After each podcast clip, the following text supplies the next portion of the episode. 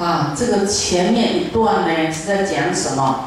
讲说灯灯相续啊，是刹那刹那的相续啊。成佛不是突然成佛的，它是一步一步一步来的，就刹那刹那的菩提心故啊，永不断续啊，哎，永不中断，就永续的来成就佛道的。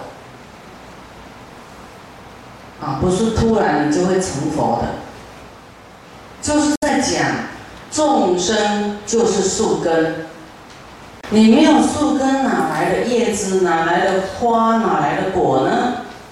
这个意思是说，众生就是树根，诸佛菩萨就是花果，那有了众生才有有佛啊。不可能先有佛，突然有佛，就是佛是因为慈悲可怜的众生而升起菩提心，行菩萨道，才有结果，就是佛道、佛果，成就佛果啊。那么没有佛，哪来的声闻呢？声闻就是小乘的，这些小乘的修行修自己的，也是因为有佛的教诲，才有一个方法约束自己，啊，调自己的心到断除烦恼。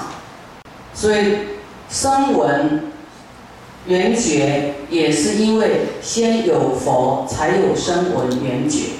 那么佛呢，也做了比喻说，啊，灯心。